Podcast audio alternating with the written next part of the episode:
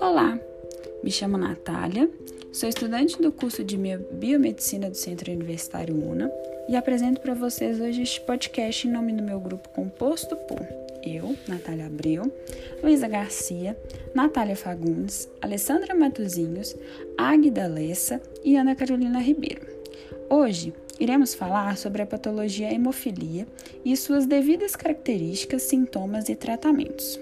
Você sabia que hemofilia é uma doença genética hereditária que se caracteriza pela desordem no mecanismo de coagulação do sangue e se manifesta quase que exclusivamente no sexo masculino?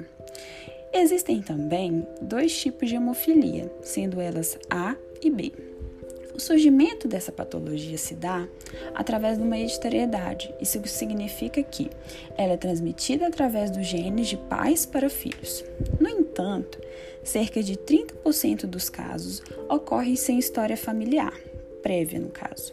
Isto pode acontecer devido a uma alteração genética hereditária que pode ocorrer no momento da concepção.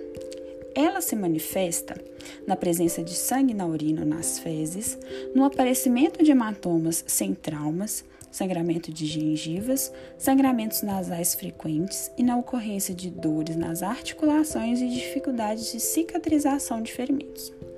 Ela tem cura ou tratamento? Infelizmente, a hemofilia ainda não tem cura e seu tratamento é baseado na reposição do fator deficiente de forma profilática ou sob demanda, isto é, apenas após as hemorragias. A reposição ela é realizada com infusão venosa de concentrados de origem plasmática ou recombinante por tempo variável. Aqui vai para vocês alguns mitos ou verdades sobre hemofilia. Número 1. Um, a coagulopatia é muito grave em todas as pessoas. Mito, tá?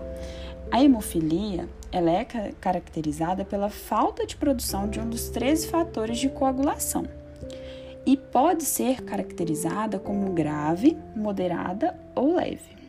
2. Existem dois tipos de hemofilia. Verdade. A hemofilia, assim como dito acima, ela é classificada por dois tipos, sendo a hemofilia A, na qual ocorre a falta ou diminuição da produção do fator 8 de coagulação e atinge a cada 10 mil meninos nascidos vivos. Já a hemofilia B, ela é diagnosticada pela ausência ou baixa produção do fator 9 e é mais rara. Atinge a cada 35 mil meninos vivos. 3. A hemofilia ela é transmitida de mãe para filho. Mito. No caso, a coagulopatia ela pode ser transmitida pelo pai ou pela mãe para os seus filhos, sendo eles filho ou filha. Caso o seu cromossomo sexual X apresente o gene mutado da hemofilia. Última, último mito ou verdade sobre hemofilia. A mulher pode ser portadora do gene da hemofilia, Verdade. Não somente os homens são atingidos por essa patologia.